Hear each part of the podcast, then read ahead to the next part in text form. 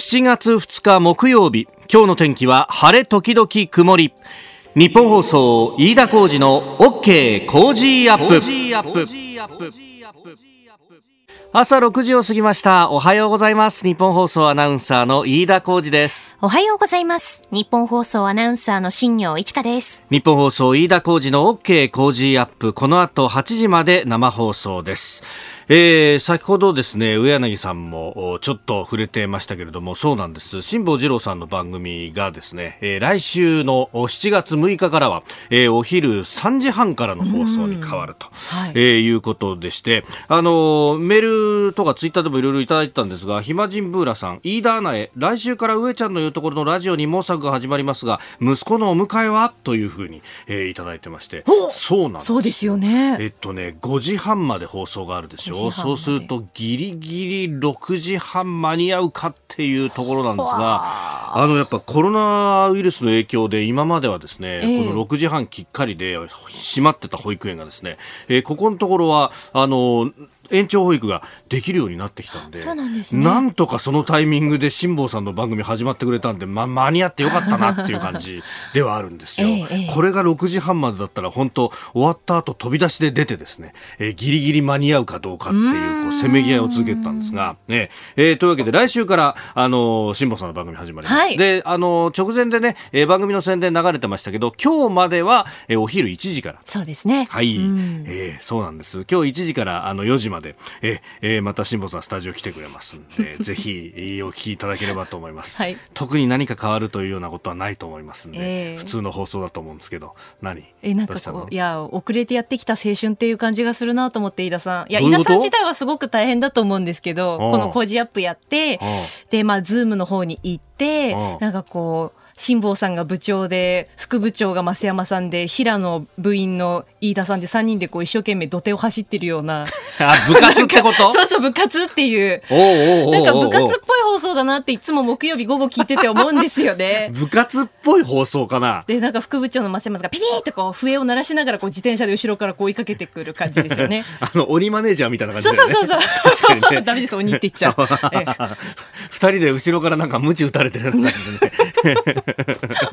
確かにね、えー、あのー、午後は午後でのんびりとやってますんで、はい、よかったらお聞きいただければと思います。まあ、あのー、7月、今日からね、昨日から、えー、いろいろ変わって、まあ、あの、香港の情勢とかも、えー、ありますんで、まあ、今日もですね、えー、と、いろいろ取り扱っていきますし、また、あの、夕方の番組の方はですね、あの、中国を専門に研究されている中川浩二さんという方は今日ゲストで来られるということもありますんで、あの、この番組もね、一度、去年の年末に、えー、コメンテーターでお越しいただいたことがありますが、また違った視点でいろいろ聞けると思いますんで、ぜひ今日もお楽しみいただければと思います。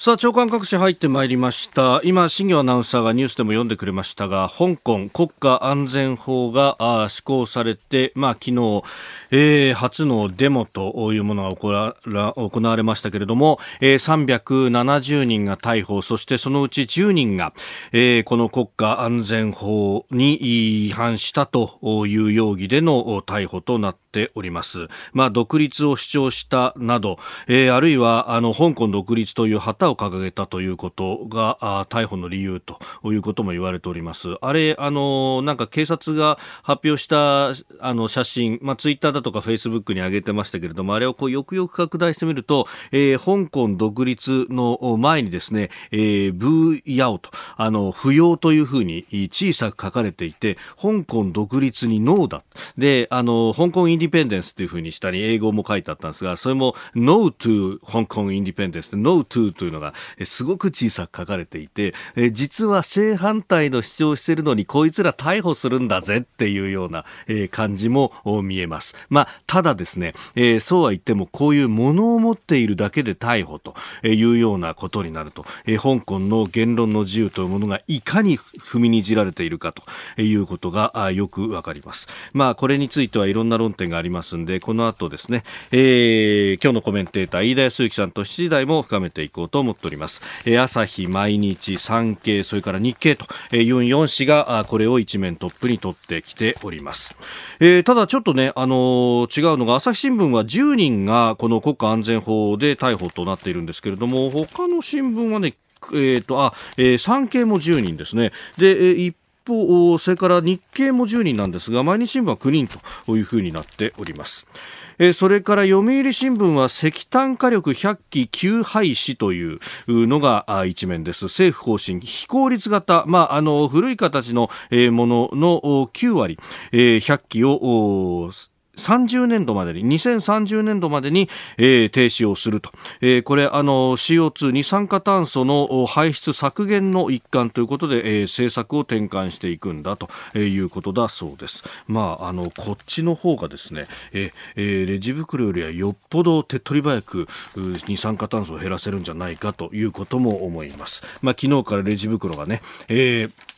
有料化しましたけれども、あの、にゃん太郎さん57歳、富士宮市の、えー、方ですが、この方、あの、商売されてらっしゃいますね。えー、お肉屋さんだそうですけれども、レジ袋有料1日目の現場、えー、袋買った人ゼロでした。大量のレジ袋在庫どうしようと、えー、日本中のお店が頭を抱えていると思いますと、えー、いただきました。で、衛生面のことを指摘されてますが、確かに、あの、欧米、特にヨーロッパでは、まあ、このコロナウイルスの話もあるんで、むしろレジ袋を無料化化しようという流れがあって、えー、日本完全にこれ、えー、バスに乗り遅れるなって言ってバスに乗ってみたら誰もいなかったっていうですね、えー、戦前と同じことをやってるような感じもいたします。えー、東京新聞は、えー、6月の日銀単価について触れています。これも後ほど7時台、えー、今日のコメンテーター飯田康之さんと深めていこうと思います。えー、一面ご紹介いたしました。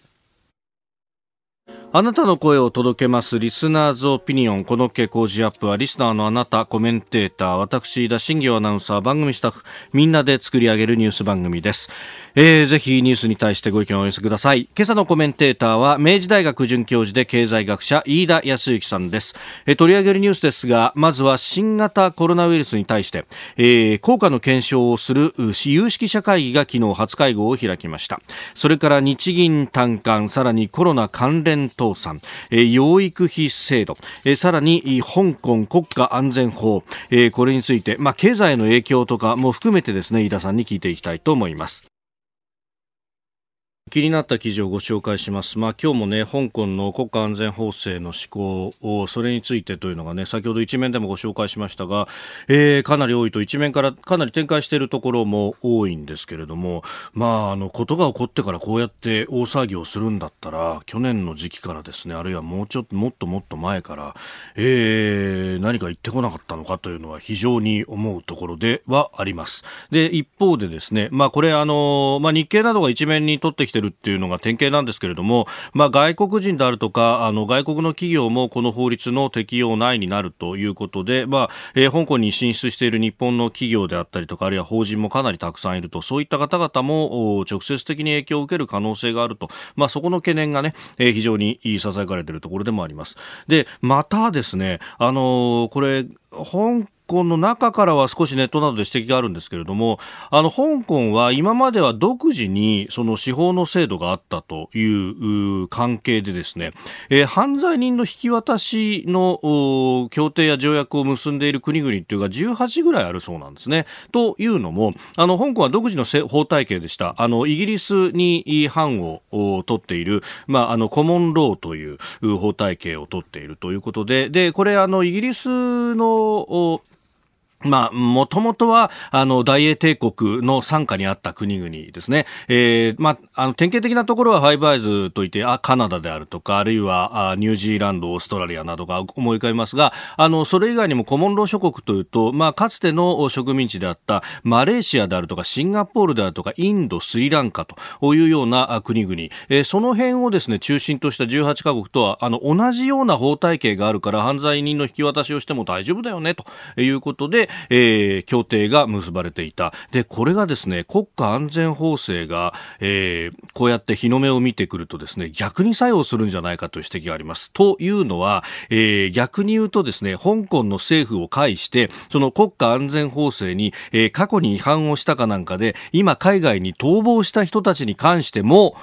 その市直の手が伸びるんじゃないかということが非常に懸念されていると。まあ、実際に香港で民主活動をしていた人ですでに、あの、欧米諸国に逃れたということを Facebook などで発表している人もいます。で、えー、海外からの国際戦線という形で、えー圧力を強めようという活動を、まあ、しようとしている人たちもいるんですが、えー、そうした人たちにも、あの、なんかドイツに逃れたって人もいるんですけど、実はドイツも、えー、香港とは犯罪引き渡しの協定があるということで、決して安心できないぞと、えー、いうような指摘もあったりします。えー、こういったですね、まあ、あのある意味の法律戦、えー、国際法であるとかそういったものを自分の都合のいいように解釈して、そして逆回転させていくと、えー、ここまで考考えていたのかと思うと、えー、愕然とするところもありますが、えー、そういったあ国と我々接しているということも忘れてはいけないんだろうと思います。あなたの声を届けますリスナーズオピニオン、えー、たくさん、えー、ニュースについて、えー、ご意見をいただいております、えー、コロナウイルス心配だというね、えー、ご意見もあります。こちらは千葉市緑区悟さん68歳の方、えー、東京で67人ですかと。えー、新型コロナの感染者、昨日の数字ですね、えー、テレビで見る繁華街での飲食をする人の密にこれで大丈夫なのかと心配になります、えー、対策指導強化すべきなんじゃないでしょうかと。おいただいております。まあ、この辺が本当、あのー、これね、コロナというと、今、あの、やってる都知事選でも、えー、争点となっているのは、あの、保障であるとか、そういう経済面でのサポートというところに重点が置かれているようなところもあるんですが、えー、一方で、この、あの、増えてきている患者数、これちょっと論点変わってくるんじゃないかなとも思うんですよね。で、そう考えると、あの、本来であれば、あの、一堂に会社の討論、それができないんだったら、あの、今、リモートでもできるということがありますんで、その辺で討論会など、えー、ネットだけじゃなくてテレビでもやったらどうなんだろうというふうにも切に思うところです。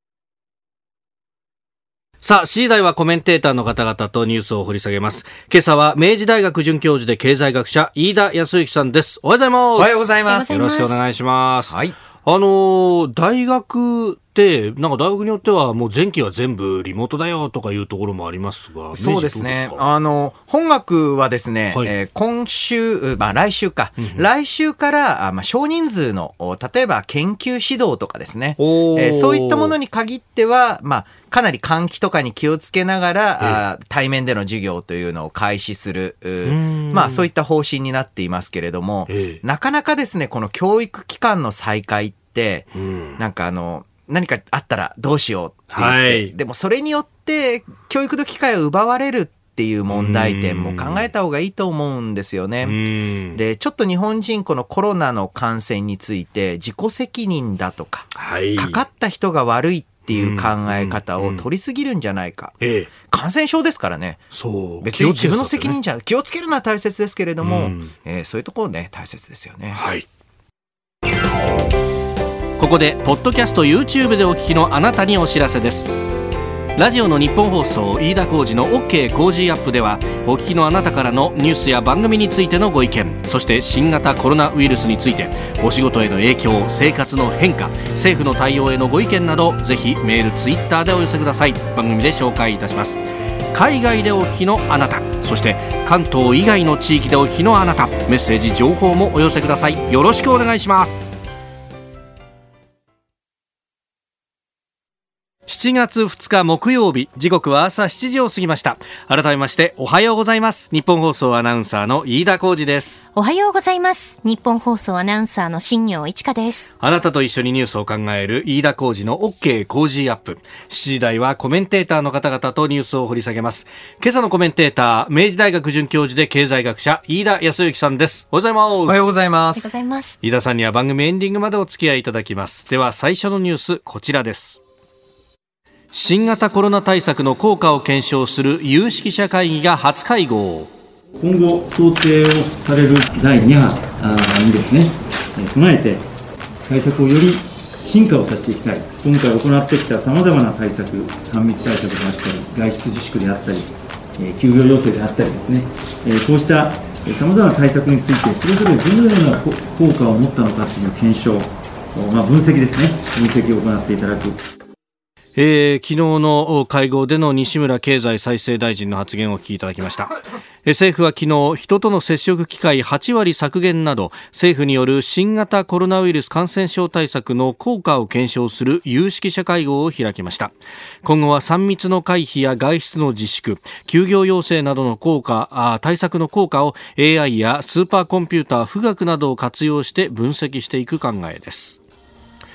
えー、なお、昨日は東京では新たに67人がえー、新型コロナ感染確認されているということであります。まあ、あの、まず、重要なのは、この多くの有識者会議っていうのは、はい、まあ、大して意味ないんですよね。大して意味ない。あの、なぜかというと、えある意味、まあ、官僚が作ったさまざまな資料っていうのを、まあ、審議して、はい、まあ、ちょっともうちょっとここ突っ込んだらとか、多少の修正はあったにせよ、うん、えー、その、基本的にその官僚側が作ったペーパーに沿って、えー、まあ、議事というのを進めて、追認するという審議会等多いんですけれども、はい、今回、まあ、山中教授、そして黒川名誉教授がですね、はい、かなり考えたなと思っているのは、外部から研究を公募し、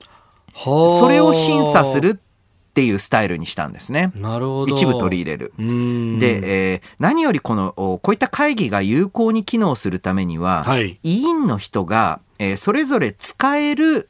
まあ、例えばデータ解析をするとか、うんうん、データをまあ集めて整理するっていうスタッフがつかないとその委員の人がいる意味があんまりないんですよ。なるほど委員独自にこう調べたりとかできないと。うんいや、まあ、委員独自にボランティアで、えー、調べるっていう、それだけの時間と、の努力、あの、まあ、スタッフの数がいるのかと。例えば、急を応用するような案件の場合、例えばデータ解析をするっていう場合、はい、5、6人のスタッフをやっぱり1週間、2週間拘束しなきゃいけないと。じゃあ、委員の、まあ、日当多分、このレベルの先生だったら日当2万円ぐらいは出ると思うんですけど、2万円でスタッフ、はい、えー、10人雇ってくださいって言ったら。確かに、1日あたり2000人でなんとかするのって自分が無給としたって。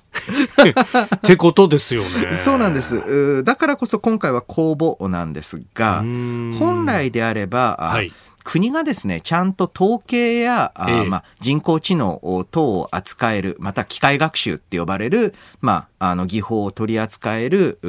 まあ、研究スタッフっていうのを、まあ、常時ね、100人、200人、はい、本当はもっとですけれども、えー、抱えておく。で、その人たちっていうのは、普段は、えー、まあ、いろいろそれぞれ自分の専門に近いようなあ、まあ、統計分析をやっていて、はい、こういった急ぎの時にはこれに専従するっていう部門部署を持ってないといけないと。で、そうすれば、そのスタッフたちが出してきた研究結果とか、うんはい、統計上、例えばまあこういった休業要請にはこんな効果がありますよ。全然ないですよ。うん、みたいなのを見て、あ、この手法でやってるんだったら、まあまあ信頼できるなとか。あと、似たような、あまあ、同じ政策の分析を3つ4ついろんなグループとかがやっていて、はい、それを比較してあ3つとも効果があるって言ってんだからこれはかなり効果あるって言っていいだろうとかっていうふうにする。そういうデータサイエンス統計を扱う、はい、まあスタッフグループみたいなもの。なんというか日本の場合、そういったリサーチセクションがいわゆるメインの、つまりは普通に官庁の中に出世で出世していく人が、一時的に腰掛けでいるとか、はい、えー、そういう部署になってしまって。いる。だからこそ専門のデータ分析官、まあ100まあ、当初は100人でもいいと思うんですけれども、はい、とにかくただ統計を分析している人っていう部署を作っていく。それがですね、今後の日本があそういったデータの世界、えデータを中心とした様々な政策立案や研究を進めるという世界で人材を育てていくっていう意味でも必要なんじゃないかなと。えー、まずは新型コロナの検証有識者会議についてでした。おはようニュースネットワーク。取り上げるニュースはこちらです。日銀短観6月の景況感11年ぶりに低水準。日本銀行が昨日発表した6月の短観企業短期経済観測調査は大企業製造業の最近の景況を示す DI 業況判断指数が3月の前回調査から26ポイント下落のマイナス34となりました。悪化は6四半期連続でリーマンショックの影響が残る2009年6月の調査以来11年ぶりの低水準となりました。まあこれコロナを織り込んだものは今回がほぼ初めてに近いって感じですね。そうですね。うん、まあ前回から宿泊関連、はかなり落ち込んでいたんですけれども、えー、まあ今回、えー明確になったというところなんですが、はい、この日銀単価というのがどういうデータかと言いますと、うん、これ企業1万社に対して、はい、今景気はどうですかっていうふうにアンケートを取ります。はい、で、良い、悪い、どちらでもないで答えると。はい、で、良いと答えたあ人の割合から、はい、悪いと答えた人の割合、あ企業の割合、うん、これを引いたものを DI って呼んでるんですね。なんか DI とか diffusion index っていうとなんかさも高度な手法かと思いきやですね、えはい、要は3割の人が良いと答えて、はい、2割の人があ悪いと答えてたら、えーまあ、DI は10。あなるほど。30%, 30%引く20%で10。で、悪いと答えた人の方が多ければマイナスっていう、すごい簡単な数字なんですね。ええで、えー、今回のポイントはですね、はい、マイナス34。うん、で、えー、次は9月調査ですが、はい、まあ、6月調査よりも悪化するということはかなり考えづらい。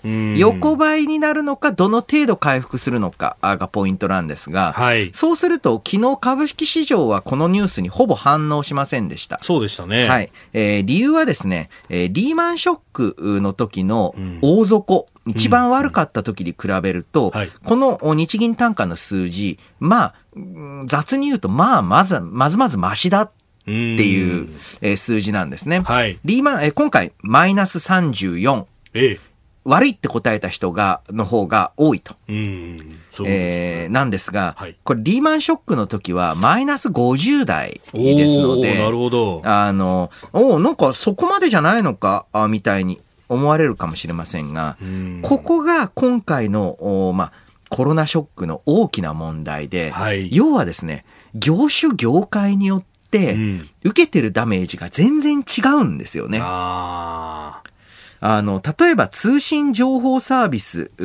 あとは建設とかだと、はい、まあ、前回よりは悪化してるんですが、い、え、ま、だに良いって答えて、景気は良いって答えている人の方が多いんですね。で、えー、製造業についても、例えば化学、産業とかはそんなに悪くない、はい、えー、トントンぐらいに感じられている。はい、で一方でですね、ええ。ー、宿泊飲食サービスに関しては、うん、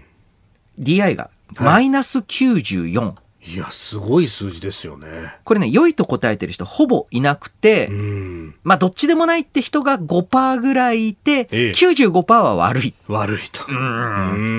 であったり、また、悪化幅非常に大きいのが、ええ、対個人サービスっていうんですけれども、はい、大きいところでは遊園地。うんあとはあ、各種のスクールとか、ジムとか、はいええ、で、あともう一つ重要なのが、美容院とか利用院。えー、まあ、髪切るところですね。はい、あの、そういったところも悪化幅が急激になっています。前回に比べて81ポイントも悪い。で、えー、そういったね、業種のばらつきがとんでもなく大きいっていうのが、はい、まあ、今回のショックの、まあ、一つ大きな特徴ですよね。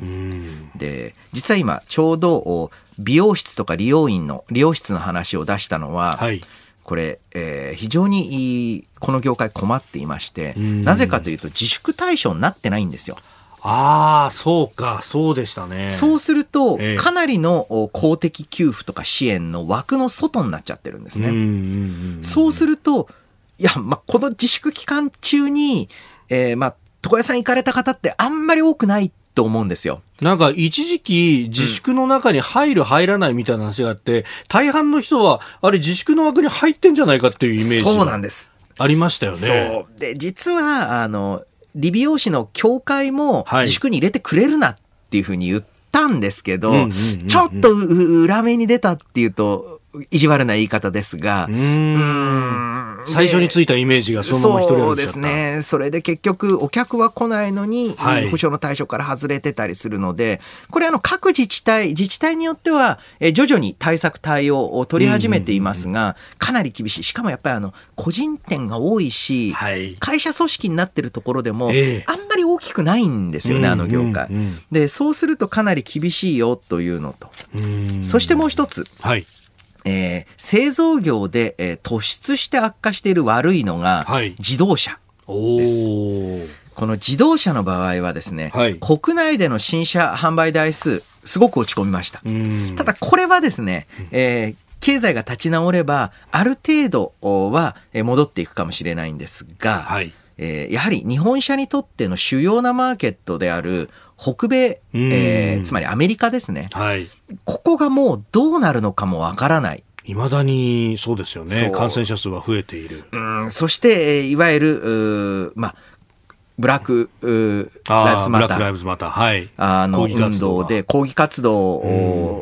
のエスカレートがどこまで続くのかわからない。はい、えー、そうするとですね、なかなかそのメインの市場である北米が、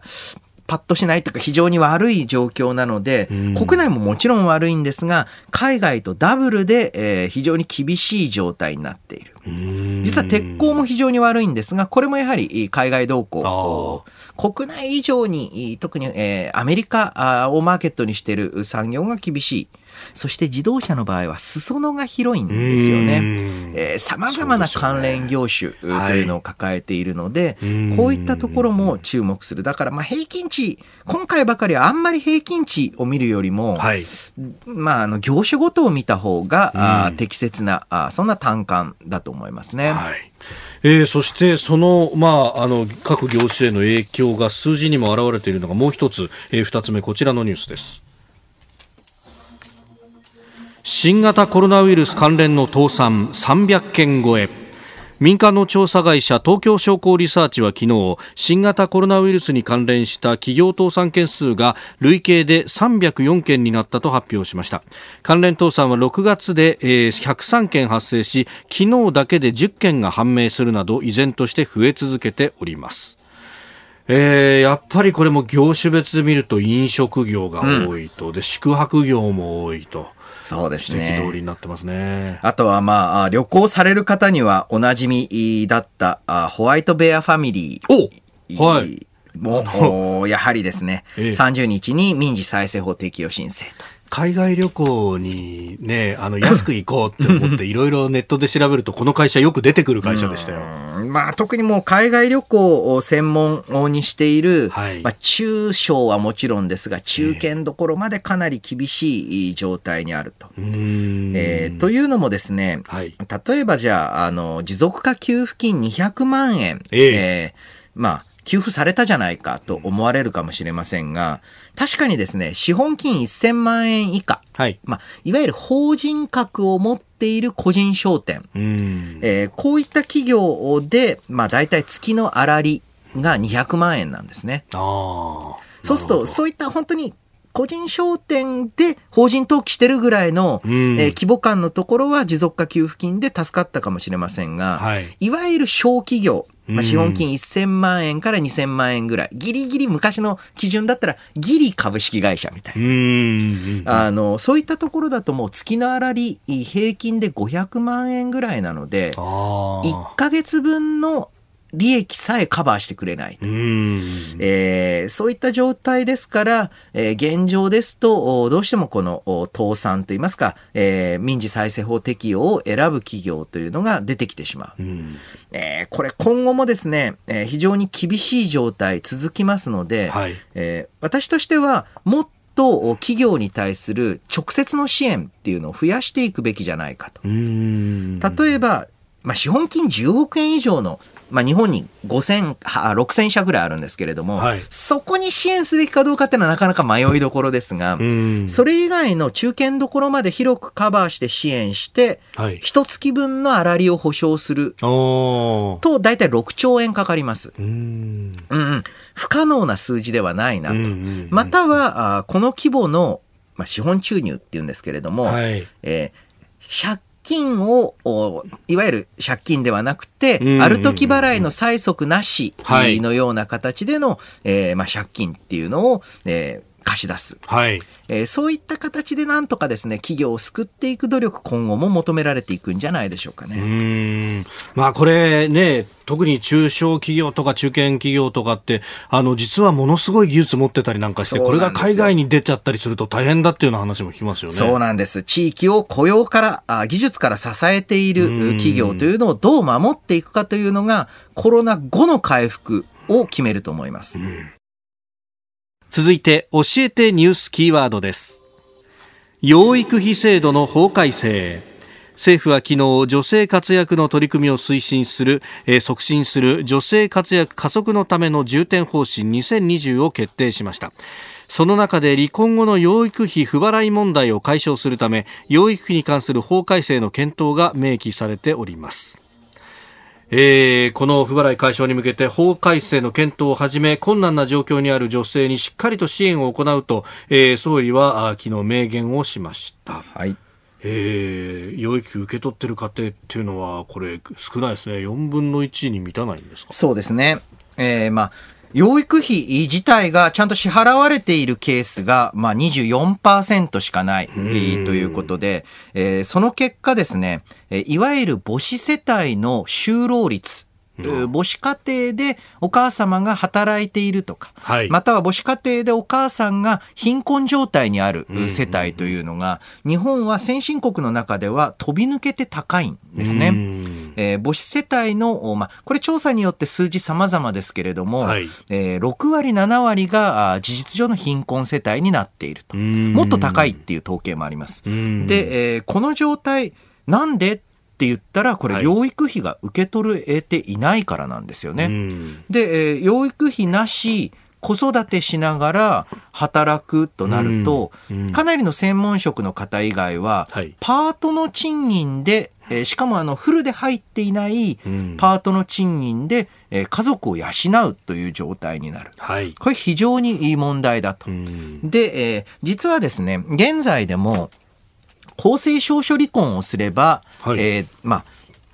その養育費に関して強制力のある、まあえー、約束、契約というのをできます。なので、公正証書離婚が、あまあ、お進め推奨されてるんですけれども、はい、大体この離婚に至るとき、特に男性側に問題が大きい離婚の場合、えー、揉めたり、またはもっと、おまあ、まさにあの、DV、女性の暴力とか、はい、えー、まあ、もしくはモラルハモラルハラスメントであるとか、うん、そういうのがひどいと、その公正証書を組むぐらい、はい、夫婦間で交渉をするのが、もう嫌だと。とにかく一刻も早く逃げたいと。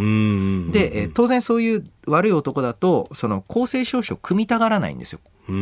公正証書組んじゃったら、はい、養育費や慰謝料について、ええ、財産差し押さええまたは給料の差し押さえ等の強制執行ができちゃうので、分かってるから逃げようとする。はい、で、そういう中で、根負けして、え公正証書なしで、うん、えー、別れてしまうことが多かったんですが、よくよく考えると、この公正証書、はい、デフォルトにすればいいんですよね。ああ、それを、ハンコつかないと、離婚が成立しないとか。はい、または、えー、これも、まあ、行動経済学的ですけれども、離婚書類の提出の際に、はい、添付をが必要ですよっていうふうに、えー、しておくとか、またはその離婚の、まあ、えー、証書自体に、こういった、まあ、支払い、強制執行力のある養育費支払い、慰謝料支払いの、欄を設けて、で、それを届け出の時に出したら、はい、これが、まあ、今でいうとこの公正証書的な強制執行の根拠になるってシステムにしといて。で、もしどうしてもそれが嫌な場合だけ、別途公正証書を組んでください。はい、っていうふうに、どっちをデフォルトにするかつまりあの、どっちを何にもしなかったら選ぶことになるかっていうのを、はい、えー、変える。これはすごく重要なあことだと思います。ある意味、その、こう遺産相続の時の法定相続分はまずは決まっていて、であのもし傾斜をつけたかったらそれにプラスして遺言書を書くそうなんですそうなんです、うん、あのまさにデフォルトを決めておくっていうの重要で、これあの高度経済学などで有名な例なんですが、はい、えーあなた、あの、この大学に勤めている人は、えー、保険に入ることになっていますと。ついては嫌な人は書類を出してください。これだと大体9割の人が加入します。はい、一方で、うちの大学ではめちゃくちゃ得な、もう保険料半額大学が負担してある、あげる保険がありますと。ぜひみんな入ってください。ってやると2割しか入らない。とにかくまあ入ることになってるんですよ。っていうと、これアメリカのケースなんで、ええ、アメリカもやっぱそうなんだなと。あの、日本人もっとじゃないですか。会社でそういうことになってますって言ったら99%入りそう。もうしょうがないなって言ってる、ね、しょうがないな。で、それと同じで、はい、えー、まず基本こっちなんですよ。基本、その、えー、離婚前に養学養育費の金額を決めることになってるんですと。で、それに対しては、えー、まあ、強制徴収が可能になってますよと。で、嫌だったら、別と契約を交わしてくださいよと、えー、いうふうにすると、ほとんどのケースでこの支払い、えー、義務のある支払い条項っていうの込みの、えー、離婚届っていうのを作れると思うんですよね。これなんかは、えー、いわゆる行動経済学の良い適用なんじゃないかと思います。まあ、あれですかね、あの、今、今は全くそういうのが必要ないまま離婚ができるっていうところだから、過渡期の段階では、その、あの、だったら離婚しねえよって言い出す、夫というのをなんとか、こうね、引き離すような、そうですよね、サポートっていうのが必要かもしれないですよね。あだからこそ、こういった、まあ、女性の暴力根絶の取り組み推進っていうのも、えー、この女性活躍加速のための重点方針2020の重要項目なんですけれども、はい、合わせて走らせていくと。しばらくすると、もう、あの、みんなにとって、えー、誰にとっても、離婚っていうのはこういう手続きを踏むものだっていうのが、えー、まあ、常識化していく。それ、えー、まあ、急いだ方がいいですよね。えー、養育費制度の法改正、今日のキーワードでした。えー、メールツイッターご紹介しましょう。まずこちら、これね、レジ袋の有料化結構来るんですね。うん、えー、渚さんは秩父郡の横瀬町の方ですね。はいはいはい、えー、レジ袋有料ということですが、今までタダでもらっていたものが貴重だったんだなと改めて思います。うん、将来、レアなレジ袋が数万円で取引なんてことないですかねと。なるほど。なるほど。面白いですね。でもそもそもレジ袋有料化、海外では、あまた無料に戻しつつあるので、うんうん、そうですよね。あの、完全に周回遅れでやらかしたと。で、えー、さらに、これによってプラゴミ、プラスチックゴミはほぼ、ほとんど減らないです。すでに大手とかは、はい、この環境対応の袋に変えていましたし、え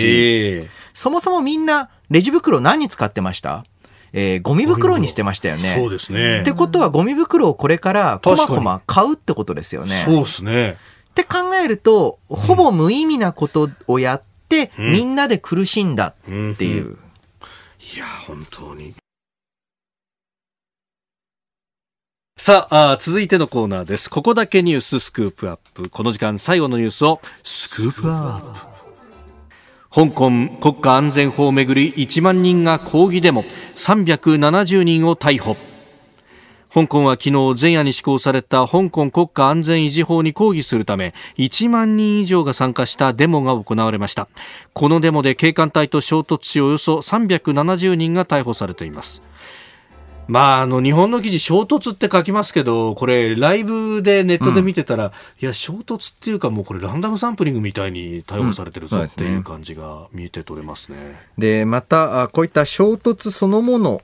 というよりは、はい、ちょっと離れたところで、香港独立の旗を所持していた、という理由で、まあ、あの、逮捕された例もあって、はい、えー、まあ、かなり一線を越えたあ、まあ、完全に一線を越えたというイメージなんですけれども、えー、でこれに伴ってですね、はい、えー、やはり香港これまでアジアにおいては、えーまあ、大きな金融ハブだったわけですが、はい、その機能自体もかなり見直されるように、まあ、ならざるを得ないと思います。えー、えー、というのも、まあ、これいち早く表明したのはイギリスですが、はい、え香港の住民に対して、えーまあ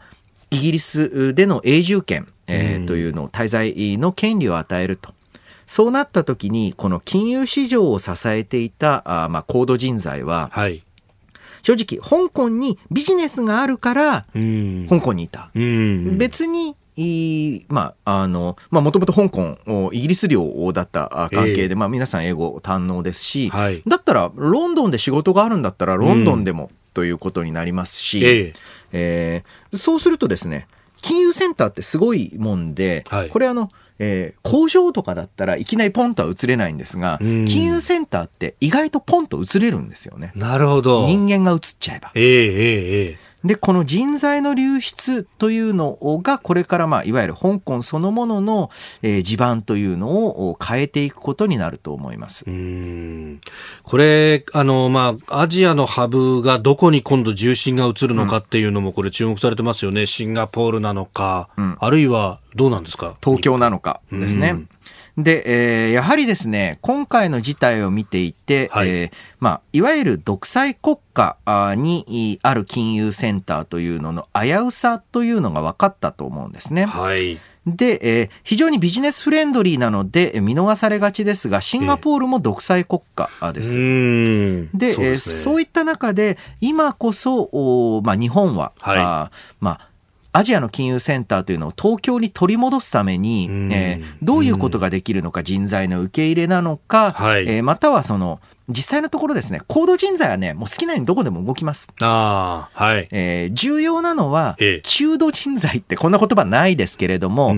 例えばそういった先進的な金融業の仕事をバックアップできる書類作れるとか、あとはある程度ビジネスの流れ分かった上でサポートができるとか、はい、そのまあまあ分かってる人たちっていうのをどこが掴むのかっていうのがポイントだと思います。事務屋さんみたいな人まあそうですね。で、やはり例えばロンドンのシティが典型ですけれども、はい、ロンドンがいつまでたっても、ある意味、ブレキジットで EU 離脱しても、全然、ヨーロッパの金融センターの地位、揺るがないのは、そね、その中ぐらいの人材がものすごく分厚いので、そんな超高度人材をどうやって一人二人移したところで、はい、えー、まあ、効果、そこまで見込めないんですよね。もう完全にそのシティ自体がすごく金融業をやりやすい人たちを抱え込んでいて。はい、えー、場合によってはそれこそあの、まあ、そういったゴミを収集して処理する業者あ一つ取ったってちゃんとセキュリティ、そうか。なるほど。分かってるかとか。う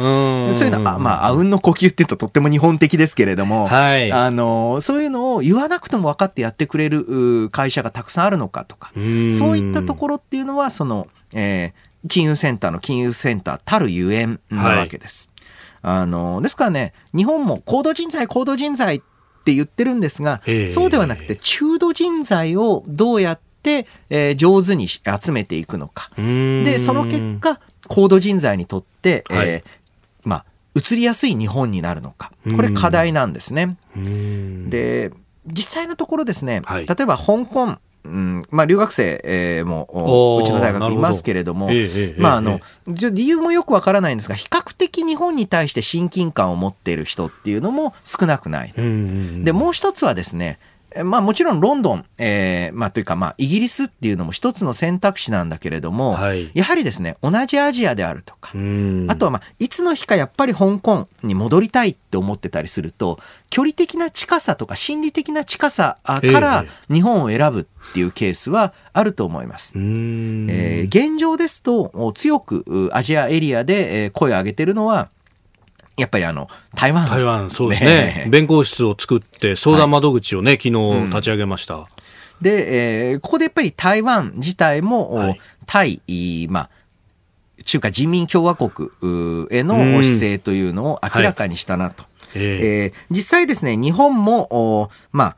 27カ国共同で、はい、国連人権理事会会合で、えー、今回の、えー、国家安全法への、うん、まあ、再検討を求めるアピールというのを出していますが、はい、もちろんこれは重要なことだとは思うんですが、えー、このアピール出したから中国がやっぱりやめますっていうふうには決して言いません。うん、ですからあ、重要なのは、じゃあもう施行されてしまったんだと。はい、で、えー当たり前ですが、その日本の政府が中国の法律を変えるってのはほとんどできない。ほぼ、まあ、てかまあ不可能です。はい。